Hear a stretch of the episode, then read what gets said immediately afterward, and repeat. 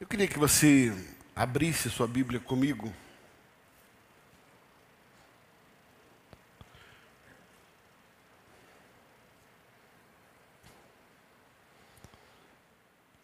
No Evangelho de João, capítulo de número 4.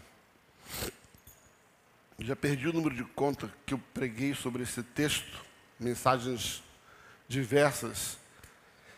Mas nessa manhã eu quero trabalhar um tema muito específico em cima desse texto. João capítulo 4. Vamos ler no verso só, o verso de número 12.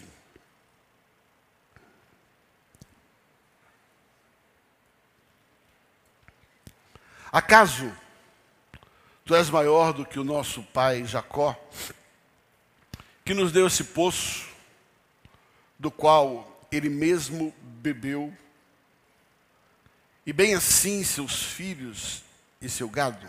Acaso tu és maior do que o nosso pai Jacó, que nos deu este poço, que nos deu o poço, do qual ele mesmo bebeu, e bem assim seus filhos e seu gado? Sabe, queridos,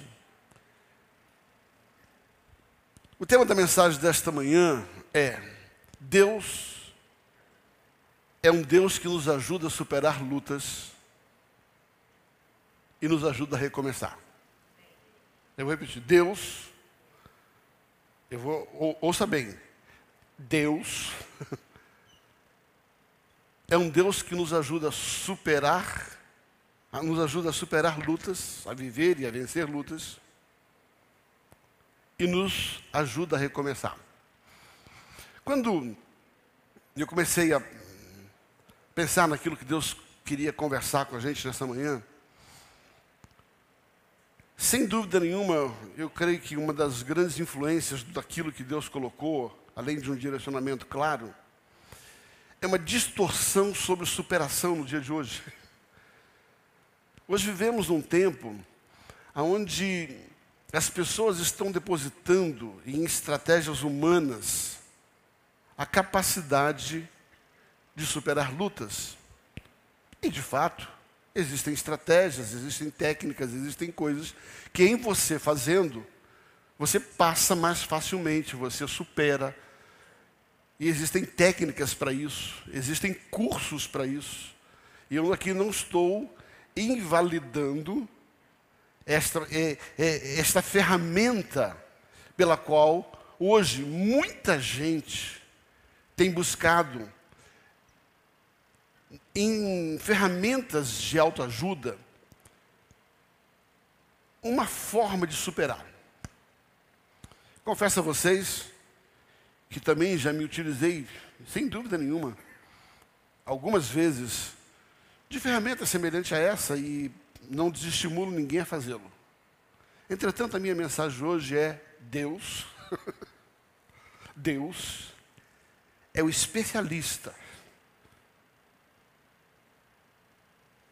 que conhece tanto a sua vida como a minha, que Ele vai nos ajudar a superar aquilo que curso nenhum vai nos ajudar a superar. Outra coisa que eu queria que você entendesse é que existem algumas coisas que você faz, ele até passa, mas ele não cura. Existem coisas que você aprende, e essas coisas são úteis para que você possa tomar uma decisão e superar algo. Mas isso não elimina quase nunca a causa daquilo que está trazendo lutas para você. Agora, Deus, Ele é especialista, Ele é um snipe, que Ele sabe exatamente aonde tocar para acabar com a luta. Hum.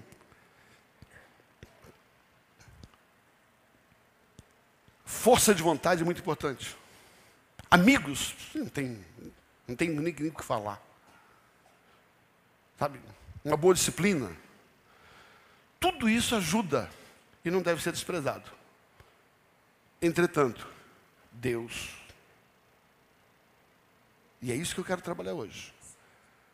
O que Deus faz que estratégia nenhuma no mundo é capaz de fazer. O que só Deus é capaz de fazer não só para nos ajudar a superar a luta, mas para nos dar uma vitória definitiva sobre algumas áreas. Há uma transformação maior. Há uma proposta em Cristo, que não é uma proposta de aliviar a nossa dor, é uma proposta de tirar a nossa dor. A Bíblia diz que antes de Cristo nossos pecados eram cobertos, depois de Cristo nosso pecado é tirado. A Bíblia diz que antes de Cristo, sabe, você até podia ter uma experiência, mas em Cristo você é uma nova criatura. Porque agora não é mais o que eu recebo de Cristo, mas é o que Cristo fez dentro de mim. A vida que agora vivo, não sou mais eu, mas é Cristo que vive em mim. Na verdade, quando nós entendemos de trazer Deus para dentro das nossas lutas e encontrar em Deus a solução para ela, é na verdade eliminar, é dar a Deus a capacidade que aquilo que homem nenhum, amigo nenhum, estratégia nenhum, curso nenhum pode fazer. E a gente tem visto isso porque entendemos que é um tempo de retomada, um tempo de recomeço.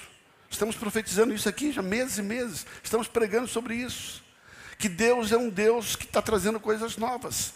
Eu estou com uma expectativa enorme de 2022.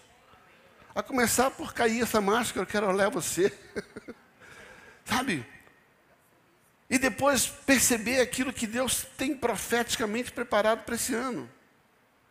Que vai entrar. Mas sabe, queridos, eu não preciso esperar a virada do ano para ter uma experiência com a provisão sobrenatural de Deus. Deus pode fazer isso aqui hoje. Deus já começou a fazer. Hoje, durante a adoração, Deus fez algo, eu tenho certeza. Sabe, eu não sou uma pessoa que tem visões abertas mas eu tenho impressões do Espírito. Eu vi rio, eu vi fogo. Impressionante. Eu vi rio, eu vi fogo.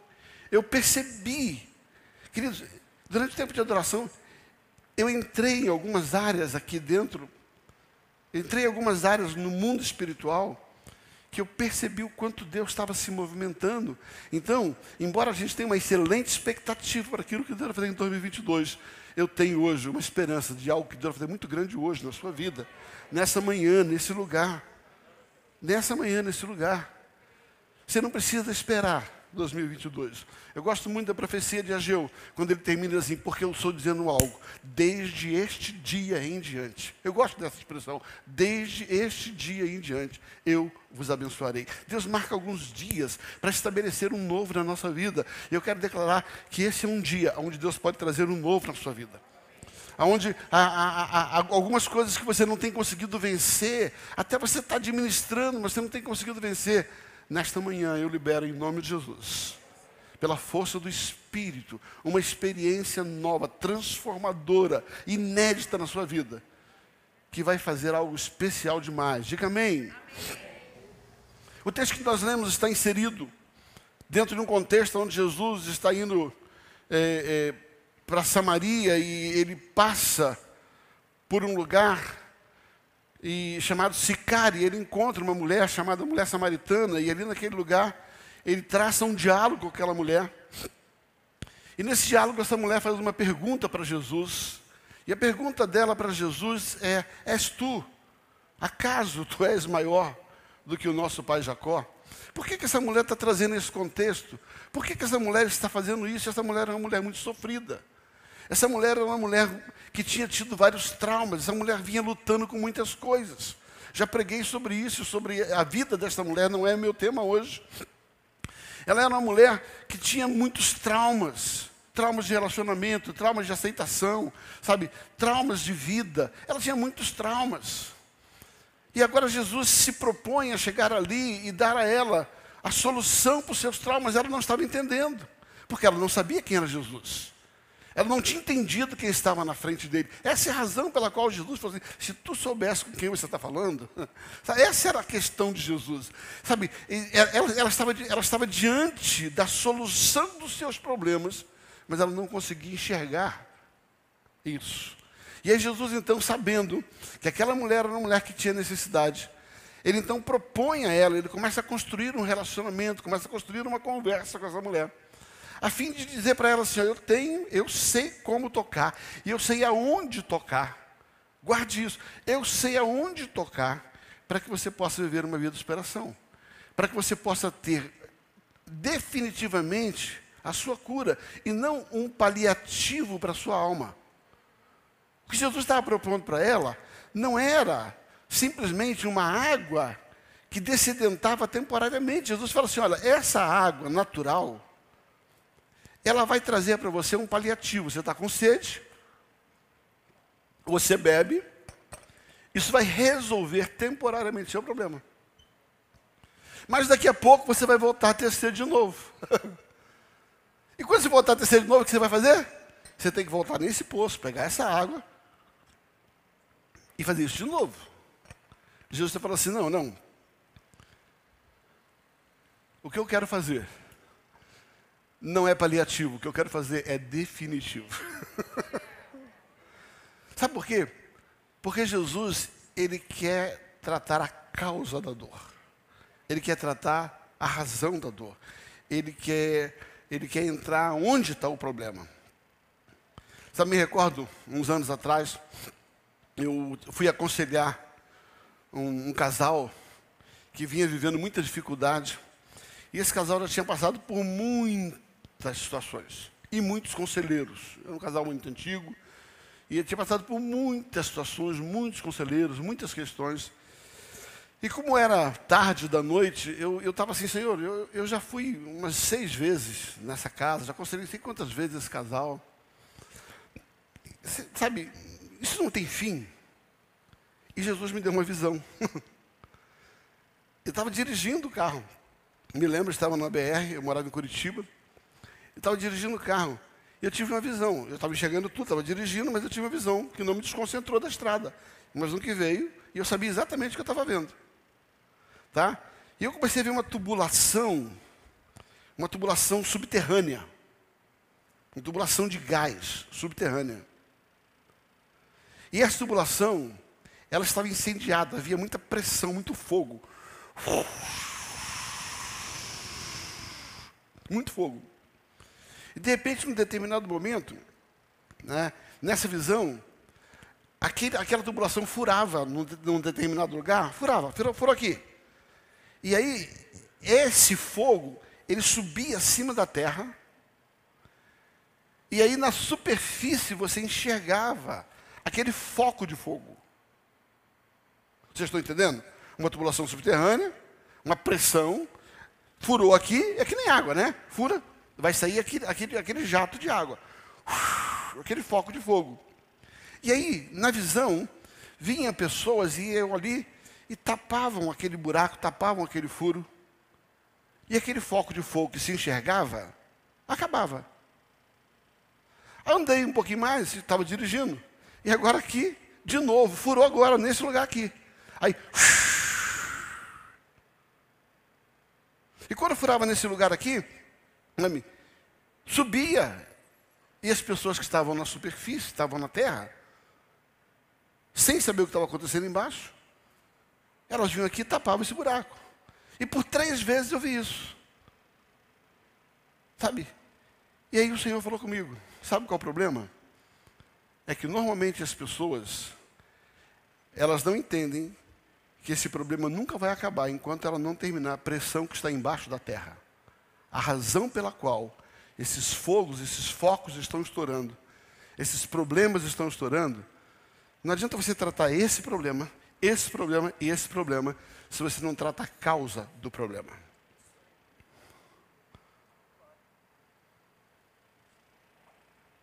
Eu paro o testemunho por aqui, porque, pessoal, Deus me mostrou qual era a causa e nós lá demos a orientação para que isso acabasse. O que, que eu estou dizendo? É que Jesus não está preocupado com o foco de fogo que está na superfície. Ele veio nesta manhã para tirar a pressão que está no subterrâneo. Aquilo que está fazendo pressão na sua vida, aquilo que está fazendo pressão na minha vida, é isso que Jesus quer tocar. E é isso que Jesus viu naquela mulher. O que, que Jesus viu naquela mulher? Uma mulher que todo mundo enxergava. Ó, oh, prostituta, shh, caminho, ó, oh, marido. Shh. Eles só olhavam aquilo que eles conseguiam enxergar mas eles não entendiam o que estava causando tudo aquilo. Isso acontece no casamento, isso acontece nos relacionamentos, isso acontece, sabe? Acontece. E eu quero dizer algo para você. Assim como Jesus se preocupou com aquela mulher, e era necessário que Jesus fosse aquele lugar por causa disso. E Jesus foi no ponto central do problema e curou a vida daquela mulher. Jesus está aqui nesta manhã para poder trazer isso na sua vida.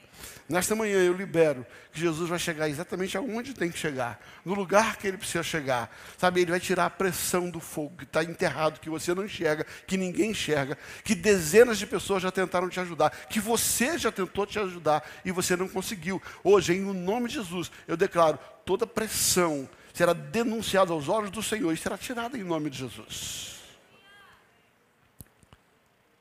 Jesus ele não só nos ajuda a superar a luta, mas ele, ele, ele nos dá estratégia para acabar com ela. e quando você está fora da pressão, você começa a prosperar. Quando você está fora da pressão, você começa a ter paz, sanidade, para você poder caminhar. O texto que nós lemos, essa mulher, ela não entendia o papel de Jesus ela não entendeu que Jesus estava naquele lugar. Ela achou que era mais um homem que pegou o microfone e tinha mais uma mensagem de consolo para sua alma. Eu quero dizer para você, nesta manhã, mais do que uma palavra vinda de um homem, Jesus quer tocar a sua vida. Mais do que uma mensagem elaborada, pensada, orada, estudada, eu quero declarar que nesta manhã, em nome de Jesus, há algo que Deus está fazendo nesse lugar, que vai mexer ali na origem do problema. Vai mexer. Ai, gente, já se eu pudesse mostrar para você o que meu espírito percebe, esta é uma manhã profética. Desde este dia em diante, há uma marca, há algo da parte do Senhor. Mas o que me chama a atenção é que essa mulher olhou para Jesus e falou assim: bom, sabe, eu tenho uma referência de alguém que teve muita luta e superou. Quando ela pega Jacó como exemplo, ela está tentando dizer para Jesus o seguinte: me contaram, não é do meu tempo, que o nosso pai Jacó, essa é a história, que nosso pai Jacó viveu muitas lutas que nosso pai Jacó passou por muitas dificuldades. Mas que nosso pai Jacó superou elas. E hoje nós estamos aqui desfrutando da superação de Jacó. A experiência de Jacó produziu algo nele que veio para depois dele, para depois dele e chegou até mim. O que ela está dizendo é: aquilo que Jacó teve como experiência de superação foi tão forte que transformou a sua vida e transformou muita gente depois disso. O que eu quero dizer é que a experiência de transformação que Deus vai fazer, superação, ela não só vai trazer cura para você, mas ela vai gerar benefício para a sua geração. Ela vai tocar a sua casa. Ela vai tocar o seu trabalho.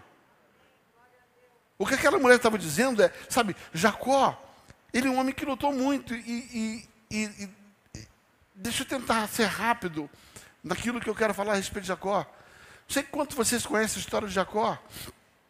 Se existe algo que Jacó foi especialista, foi em luta. Pensa num, num, cara que lutou. E o que me chama a atenção em Jacó é que, apesar de todos os erros dele, de todos os equívocos, de todas as imaturidades, e ele errou, sabe, Deus ouvia, Deus conhecia, Deus tinha um propósito para a vida de Jacó. E Deus sabia do coração de Jacó. E Deus então ajudou a Jacó. Agora, como foi a transformação de Jacó? Para você entender a transformação, vamos entender as lutas. Né? Jacó já nasce numa disputa com seu irmão. Né? Segurando no pé dele, né? a história está lá em Gênesis.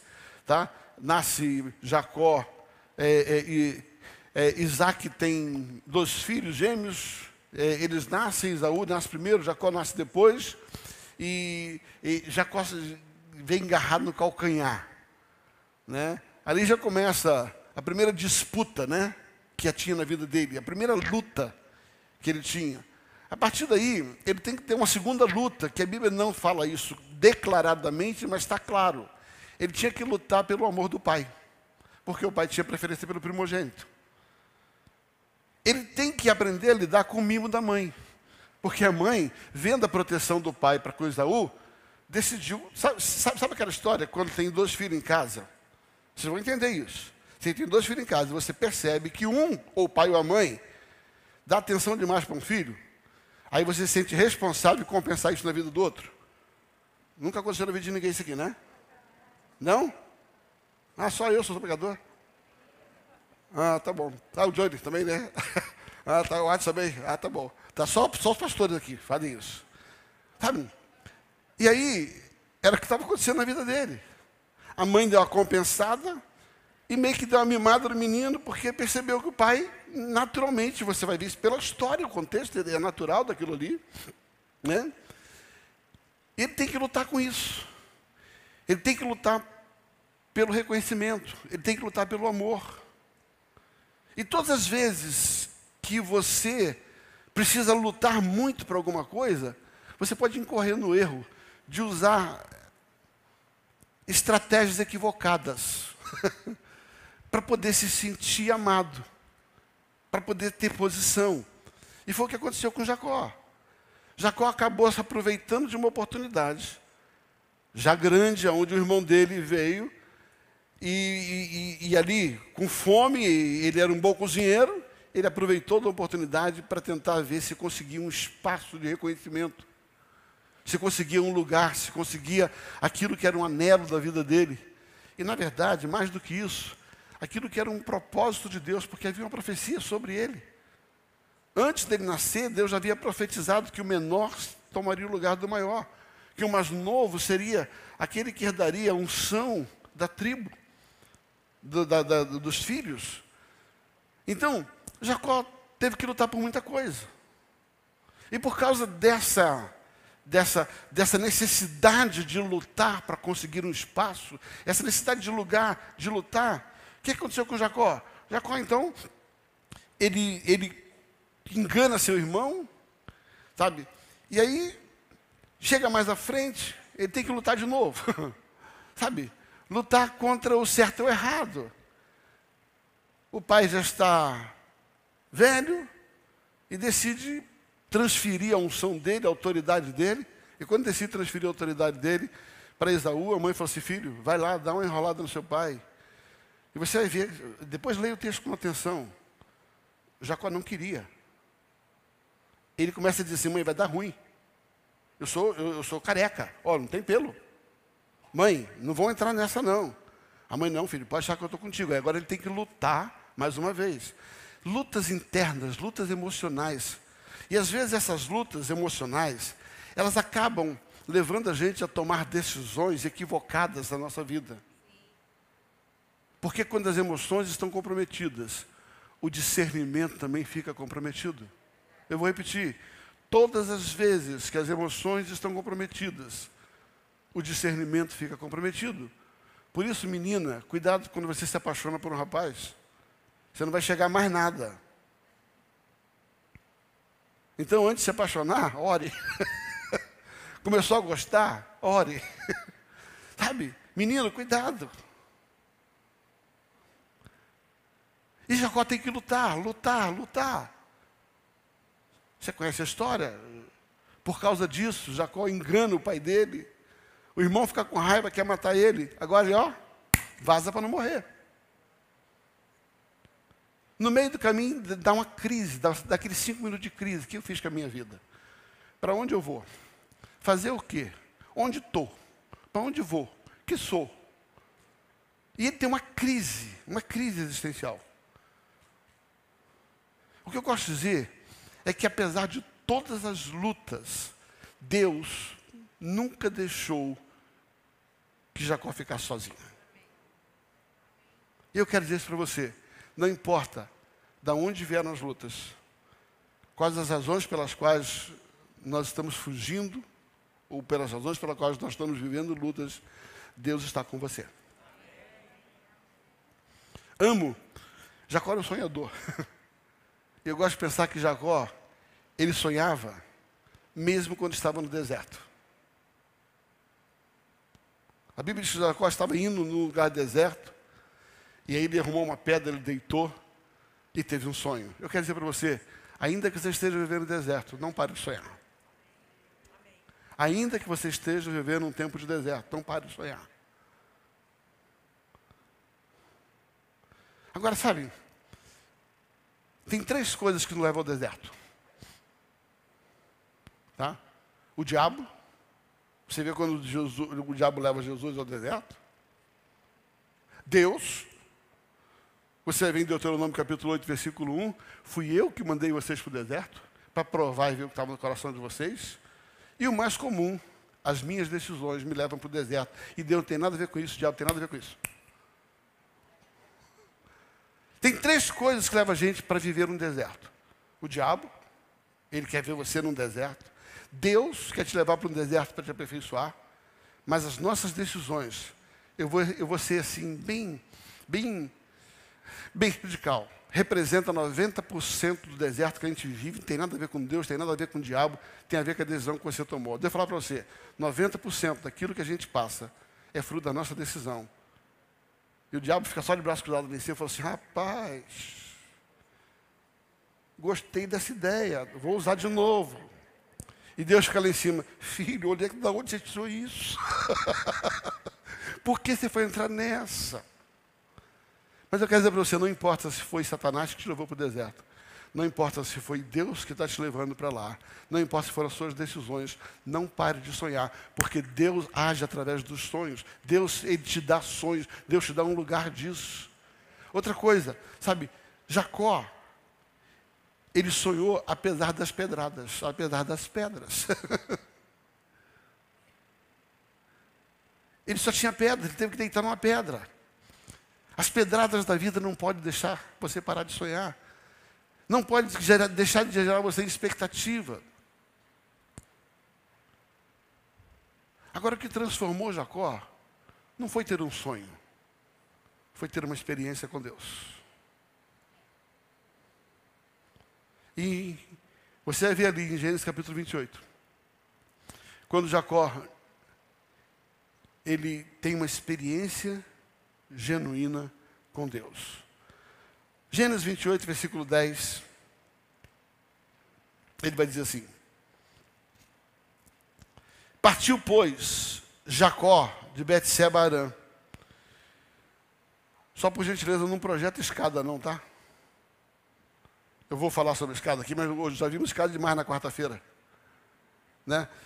É, partiu, pois, Jacó de Betseba Arã e chegou a um lugar onde passou a noite, porque já o sol era posto. Tomou uma das pedras daquele lugar e pôs como travesseiro, deitou-se nela naquele lugar. Sonhou, e eis que uma escada posta na terra, cujo topo tocava o céu, eis que um anjo de Deus subia e descia nela. Sabe, queridos, a questão não foi Jacó sonhar. A questão foi que aquele sonho era profético e tinha um poder de transformação de uma experiência. A Bíblia diz que Jacó se deitou, e quando ele deitou, ele teve uma visão, e essa visão, eu gosto demais disso, guarda isso. Diga assim: essa escada ligava a terra ao céu. Diga assim: os anjos subiam e desciam. Diga assim: os anjos não desciam para subir, os anjos subiam para descer. E aí eu perguntei ao Senhor, por que isso? Porque Deus falou assim: eles estavam pegando toda a frustração de Jacó, toda a luta de Jacó, aquela experiência que ele teve, estava pegando toda a luta dele, toda a transformação dele, e estava pegando aquilo que era terreno, levando para cima. E aí essa experiência descia como uma resposta. Nesta manhã, o Senhor vai pegar aquilo que é terreno, vai levar para o céu e vai trazer respostas espirituais. A referência daquela mulher samaritana é que Jacó teve uma experiência definitiva, transformadora. Não foi um paliativo. A experiência não foi um copo d'água, a experiência foi a própria água viva que entrou dentro dele. E quando Jacó tem essa experiência, ele sabe, ele diz: Ah, eu sei que lugar é esse. eu sei que lugar é esse. Eu sei que experiência eu tive. E depois que Jacó tem essa experiência, toda a vida de Jacó é fundamentada em cima dessa experiência. Jacó continuou tendo lutas? Continuou tendo lutas. Jacó continuou tendo dificuldade? Jacó continuou tendo dificuldade. Mas agora, não era mais a estratégia humana de dar um guisado, não era mais a estratégia humana de colocar um, um, uma pele de, de, de carneiro para poder. Agora não era mais um curso que estava dando a ele a superação, não era mais o, o, o mimo da mãe que estava fazendo isso, não eram mais pessoas. Agora o que estava mudando a vida dele é a experiência, era Cristo nele, era Deus dentro dele. O que mudava ele não era mais aquilo que ele, ele tinha uma estratégia para poder conquistar as coisas, para poder vencer as coisas. O que estava mudando Jacó agora é que agora ele sabia que ele não estava sozinho nisso isso e que era Deus que ia transformar. E é essa experiência que eu quero que você tenha nessa manhã. Não é o quanto a gente vai arrumar uma pele para poder fingir que a gente tem cabelo, não é o quanto a gente vai poder preparar um guisado para poder desenrolar a nossa vida para ter o que a gente quer, mas é o quanto nós temos uma experiência genuína com Deus, aonde da terra a nossa carnalidade é levada para o céu, aonde essa escada que liga aquilo que é terreno, aquilo que é natural, aquilo que é humano, sobe e Deus recebe e desce aquilo que é espiritual, e desce aquilo que é eterno, e desce aquilo que transforma, e desce aquilo que é definitivo. Eu estou dizendo para você que esse é o Deus que está aqui nesta manhã, esse é o Deus que quer transformar, esse é o Deus que quer te levar a vencer, esse é o Deus que mudou a minha vida, esse é o Deus que vai mudar a sua vida, esse é o Deus que vai tirar você do lugar onde você está. Eu profetizo nesta manhã que esse Deus hoje, ele tira aquilo que é humano, ele tira aquilo que é estratégia humana, ele tira aquilo que é superação humana, e ele conduz conduz, Ele traz da terra, Ele leva para o céu. E Ele está descendo agora com uma provisão sobrenatural sobre a sua vida.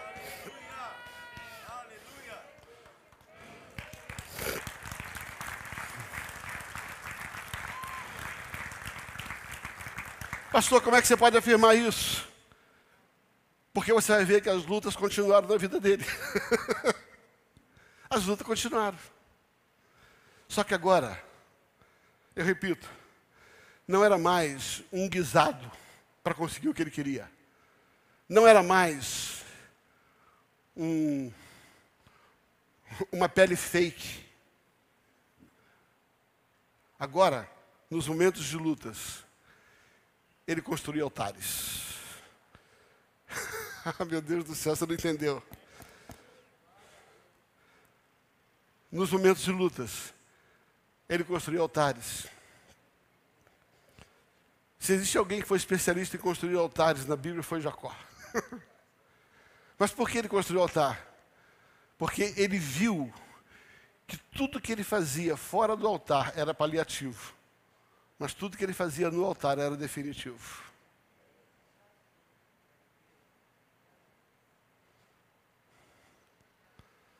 Eu vou repetir. Tudo aquilo que ele fazia fora do altar era paliativo trazia resposta, trazia resultados, mas não curava. Agora, quando ele entende que a provisão dele está nesse sobrenatural de Deus, e não só no natural, ele agora se torna um especialista em construir altares. E eu quero pegar com vocês algumas, alguns altares que Jacó teve que construir. O primeiro altar que Jacó teve que construir, vou chamar do altar um altar da decisão dele. Nesse texto mesmo de Gênesis, capítulo 28, versículo 10 até o versículo 22, nós lemos aqui um pouquinho, não vou ler todo o texto.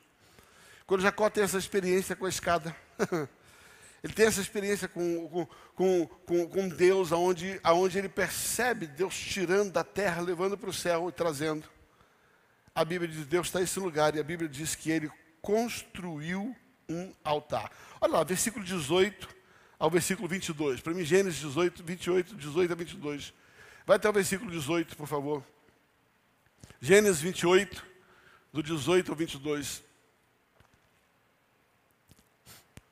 Tendo levantado Jacó cedo, ele teve a experiência, né? Tendo levantado Jacó cedo de madrugada, tomou uma pedra que havia posto sobre o travesseiro, erigiu em coluna, sobre cujo topo externou estornou, entornou azeite. Versículo 19 a 20.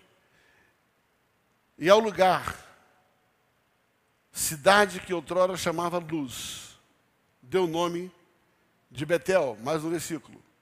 Fez também Jacó um voto dizendo: Se Deus for comigo e me guardar nessa jornada em que eu empreendo, e me der pão para comer e roupa para que eu vista, de maneira que eu volte em paz para a casa de meu pai, então o Senhor será o meu Deus. Querido, a expressão é essa, ele diz assim, até aqui eu fui aquele que foi o Deus para si mesmo. Eu tomei a decisão, eu governei a minha vida. Mas agora, debaixo dessa experiência, eu sei que eu tive a experiência com Deus. E o Senhor, agora é Ele que manda na minha vida. Porque é Ele que está em mim. Não são mais as minhas decisões, não são mais as minhas estratégias. É Deus em mim. É Deus em mim. É isso que vai me fazer transformar. A primeira decisão, o primeiro, primeiro altar dele foi um altar, um altar de decisão. Um altar que ele tomou a decisão de que agora as decisões dele não seriam somente ele seria a decisão. As decisões dele agora seriam todas pautadas na sua experiência com Deus. Quando Jacó tem aquela experiência, ele firma um altar. O que era altar, querido? Altar eram memoriais, guarda isso. Altar eram memoriais de experiências com Deus. Repita comigo: altares eram memoriais de experiências com Deus.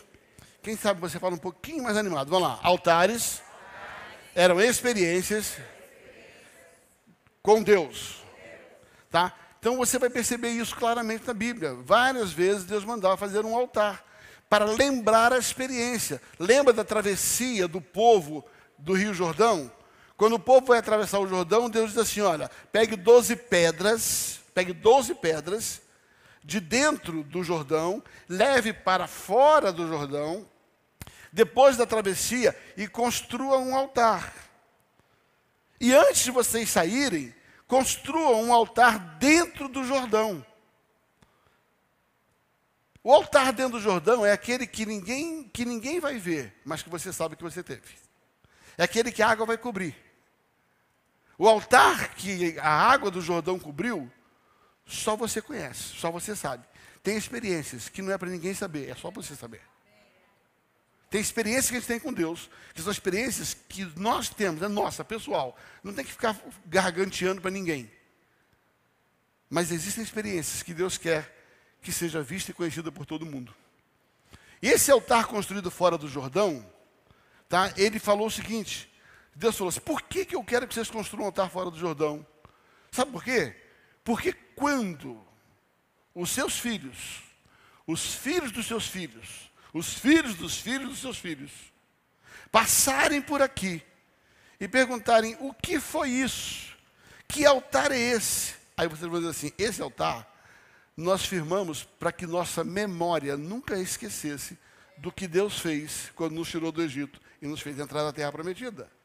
Então, existem altares da qual são memoriais que você guarda para você e altares que são memoriais que as pessoas precisam saber que você teve. Então, altares são experiências com Deus. Quando Jacó, ele teve experiência com Deus, a sua experiência, ele tomou uma decisão. E o que, é que ele fez? Ele construiu um altar. Sabe para quê? Aquele altar era âncora da sua mente, para ele nunca esquecer quem ele era antes e quem ele se tornou por causa de Deus. Deus dizer para você, nesta manhã, Deus quer que você construa um altar de transformação, de uma experiência genuína, de algo que foi transformado dentro de você. Pastor, por que, que Jacó tinha tanta certeza que ele tinha sido transformado? Se não tinha acontecido nada. Porque quem tem uma experiência com Deus, nesse nível, sabe, conhece e não duvida. eu sei o dia que eu construí um altar. Eu sei um dos piores dias da minha vida, aos 15 anos de idade. Eu sei que naquele dia, naquele poço, na favela do Vidigal, eu levantei um altar. E eu volto para aquele lugar muitas vezes durante a minha vida. E quando eu penso em desistir, e quando a coisa fica muito ruim, e quando a coisa continua apertando, porque a luta não para. Só que agora não é mais a minha estratégia. Agora, quando a luta vem e eu estou desanimado, eu volto para aquele altar da decisão, eu volto para aquele altar do encontro, e aquele altar me sustenta. Porque o Deus que falou comigo lá atrás é o Deus que muda a minha história hoje. O Deus que me ajudou a viver, a viver e vencer a vitória ali de trás é o Deus que vai me ajudar a viver a vitória de hoje. O primeiro altar que Jacó faz e que deu a ele é, é, fruto dessa experiência, é esse altar de uma decisão. Eu não vou mais governar a minha vida, eu não vou mais ter boas ideias. Sabe o que eu quero? Agora, o que eu preciso é entender que eu tive uma experiência com Deus, estou construindo um memorial, e esse memorial é um memorial que eu vou trazer à memória, porque é esse memorial que me traz esperança. Sabe, queridos, o que me traz esperança não é minha, meus 40 anos de ministério. O que me traz esperança não é estar pastoreando uma igreja tão bonita, tão grande, tão abençoada. O que me dá esperança não é o que eu aprendi ao longo desses anos. O que me dá esperança foi a experiência que eu tive aos 15 anos de idade naquele altar. É isso que me sustenta. As lutas não pararam. Mas quando elas vêm, e quando eu estou prestes a desistir delas, eu volto para aquele altar. O primeiro altar que Jacó teve, que altar.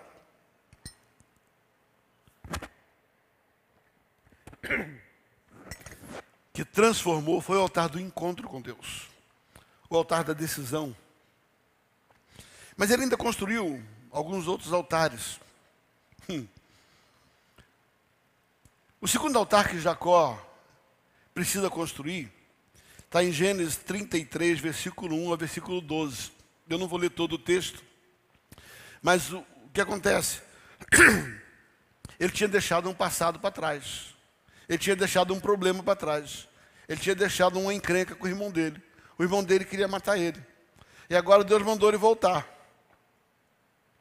Deus manda ele voltar. E quando Deus manda ele voltar, o que está no coração dele? Ele falou, mais uma luta, como é que eu vou encarar o meu irmão? Meu irmão quer me matar. E nesse altar, Jacó faz algo muito especial. O que, que é a história? Não vou ler toda a história. Jacó resolve voltar. resumidamente, ele tem um encontro com o irmão dele. Ele acerta o passado dele. Fala comigo, Jacó acerta o passado. Diga assim, Jacó acerta o passado. Fez as pazes com o irmão, fez uma churrascada top. E a Bíblia diz que em seguida ele construiu um altar. Depois que você tem um altar, que é o altar da decisão, você vai precisar construir o altar da reconciliação. O que, que é isso? Sabe, queridos, você precisa resolver pendências que ficaram para trás. Eu vou repetir. Enquanto você não parar para se reconciliar com pessoas que você deixou pendência, você vai lutar. O segundo altar de Jacó, e ele chamou desse lugar de El Deus. É o altar da reconciliação. Mas entenda que quando você vê a história, Jacó, ele não tinha força nem coragem. Ouça, por favor. Deus está falando agora com algumas pessoas aqui. Não tinha força nem coragem de reconciliar. Ele fugiu da reconciliação. Mas Deus precisava que ele se reconciliasse. E quando você não tem força humana disposição humana para se reconciliar, constrói um altar, porque Deus vai te ajudar a se reconciliar.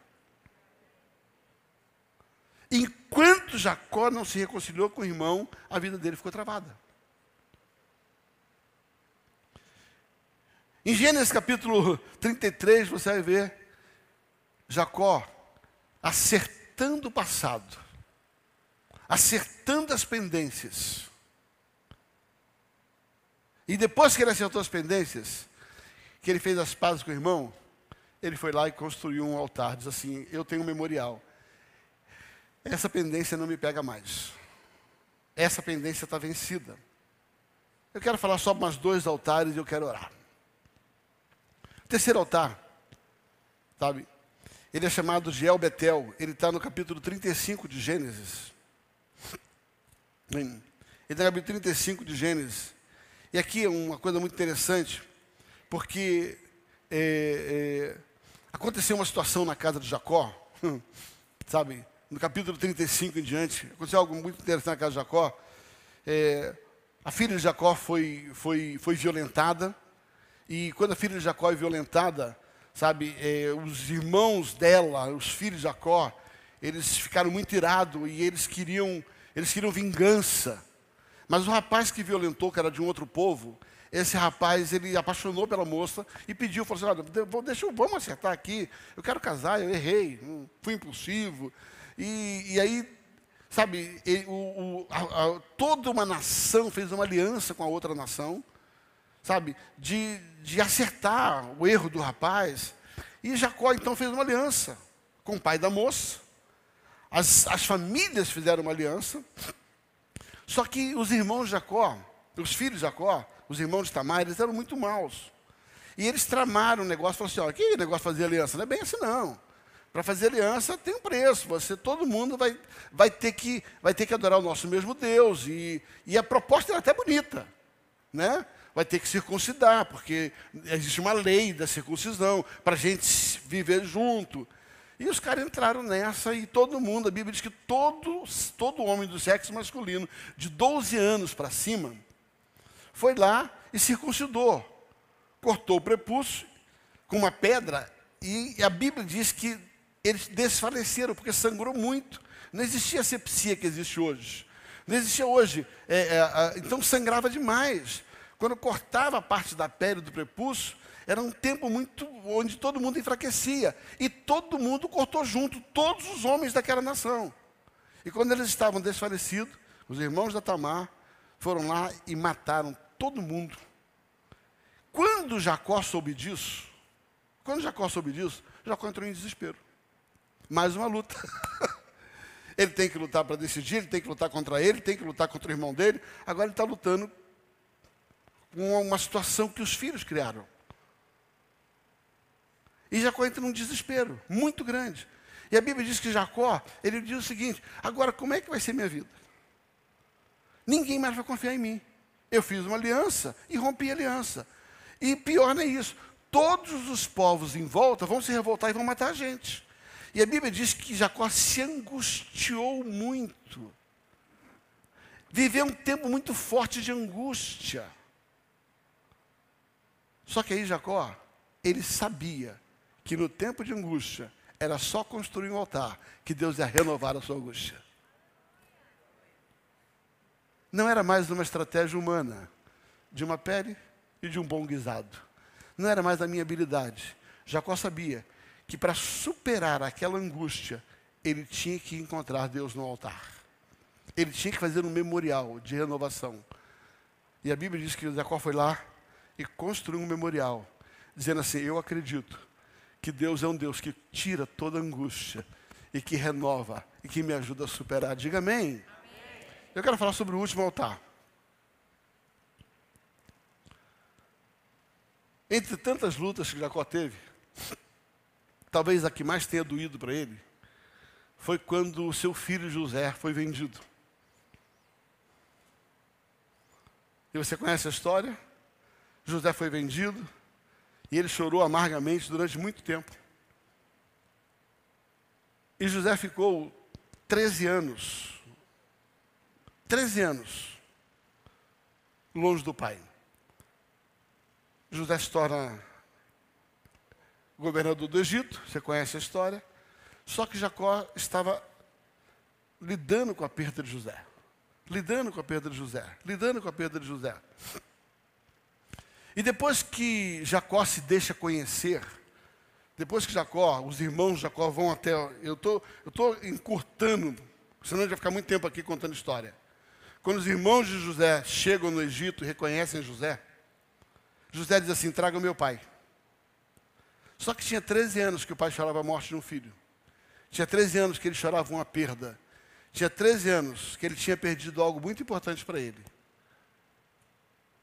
E aí, quando os filhos chegam do Egito e dizem assim: José está vivo, a Bíblia diz no capítulo 43, versículo 43, versículo 1 a 3, Gênesis 43, de 1 a 3, que quando José, que quando Jacó toma ciência, sabe, a fome persistia gravíssima na terra. Vamos até o 3, vai lá. Versículo 2. Todos eles, acabar, é, tendo eles acabado de consumir o cereal, trouxeram do Egito e disseram ao seu pai: Voltai, comprai-nos um pouco de mantimento. Versículo 3. Mas Judá lhe respondeu fortemente: nos, é, é, fortemente nos protestou o homem, dizendo: Não me vereis do rosto, se o vosso irmão não vier conosco. E a história continua. Quando Deus começa a falar com Jacó, e Deus começa a dizer para é 46, vai até o 46 para mim, por gentileza. Não é o 43, é 46. Olha lá. Partiu, pois, Israel, Jacó, com tudo que possuía, e veio a Berseba, e ofereceu o sacrifício a Deus de Isaac, seu pai. Falou Deus a Israel em visão de noite e disse: Jacó, Jacó. E ele respondeu: Eis-me aqui, versículo 3. Então disse: Eu sou Deus, o Deus de teu pai. Não temas, desce ao Egito, porque eu te farei, eu, lá eu te farei de ti uma grande nação. Ou seja, quando Deus fala para Jacó: Jacó, fica tranquilo, aquilo que você tinha perdido está restituído. O quarto altar que Jacó constrói chama-se altar da restituição. Quando Jacó sabe que o seu filho está vivo, ele cria um memorial. Ele tem um encontro com Deus, ele oferece um sacrifício. E ele diz assim: Deus é um Deus da restituição. Queridos, qual foi o meu encargo nessa manhã? Eu quero dizer algo para você. As lutas vão existir até o dia que você morrer.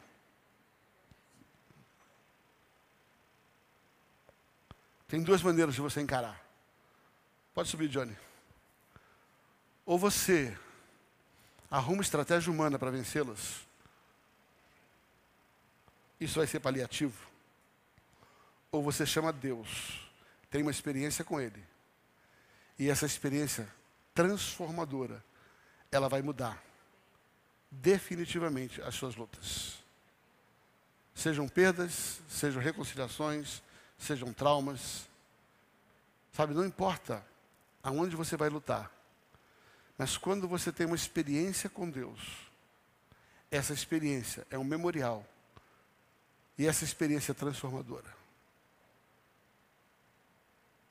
O meu desafio nessa manhã foi dizer para você: ainda que tenhamos boas ferramentas que nos ajudem a superar problemas,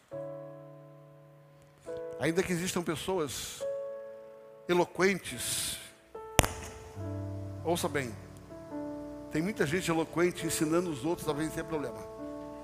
Pastores. o que mais tem hoje é pastor coach. Né? Com bilhões de seguidores. Bilhões. Está tudo certo. Pelo menos está fazendo alguma coisa.